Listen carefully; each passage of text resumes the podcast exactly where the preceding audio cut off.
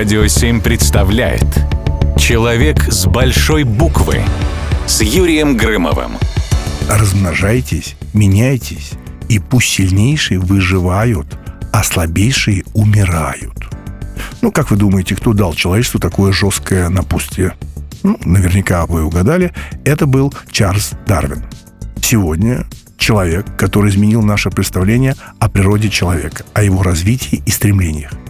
Человек, чья антирелигиозная научная концепция вышла за рамки научного знания и сама стала культом, завоевав множество последователей и адептов. Его судьба могла сложиться иначе. В юности будущий ученый собирался пойти по стопам отца и стать хирургом, но был вынужден отказаться от этой идеи из-за того, что не мог вынести страдания больных.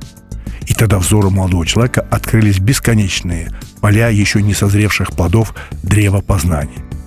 Что же, собственно, такого сделал Чарльз Дарвин?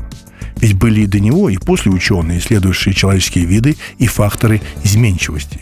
Британец первый сформулировал основные постулаты и принципы эволюционной теории, согласно которой все виды живых организмов эволюционируют со временем и приходят от общих предков – вы, наверное, помните знаменитую картинку, на которой в профиль изображены фигуры. Сначала маленькая обезьяна на четырех лапках, потом первые сгорбленные, но уже прямоходящие приматы и так вплоть до современного человека. Сейчас популярным мемом стало продолжение, где человек вновь горбится и в итоге оказывается сидящим за компьютером в офисе.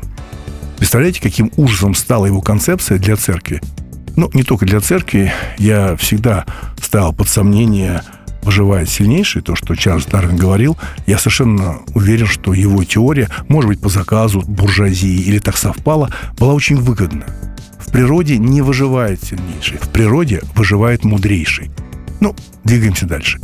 Лишь недавно, спустя полтора века, после публикации знаменитой книги «Происхождение видов», Ватикан признал учение Дарвина. Вслед за римско-католической церковью потянулась и родная англиканская. Она извинилась за враждебное отношение к ученому и его теориям. Поразительно, но человек, открывший миру критерии естественного отбора и регулярно рассказывающий про оптимальные факторы выживаемости, был женат на собственной кузине. Трое из десяти детей ученого не пережили детский возраст и страдали от заболеваний, вызванных кровосмесительным браком. Впрочем, личная жизнь профессора нас не касается. Главное, что он внес гигантский, беспрецедентный вклад в развитие науки. Сейчас ученые часто спорят с маэстро и давно опровергли многие из его тезисов.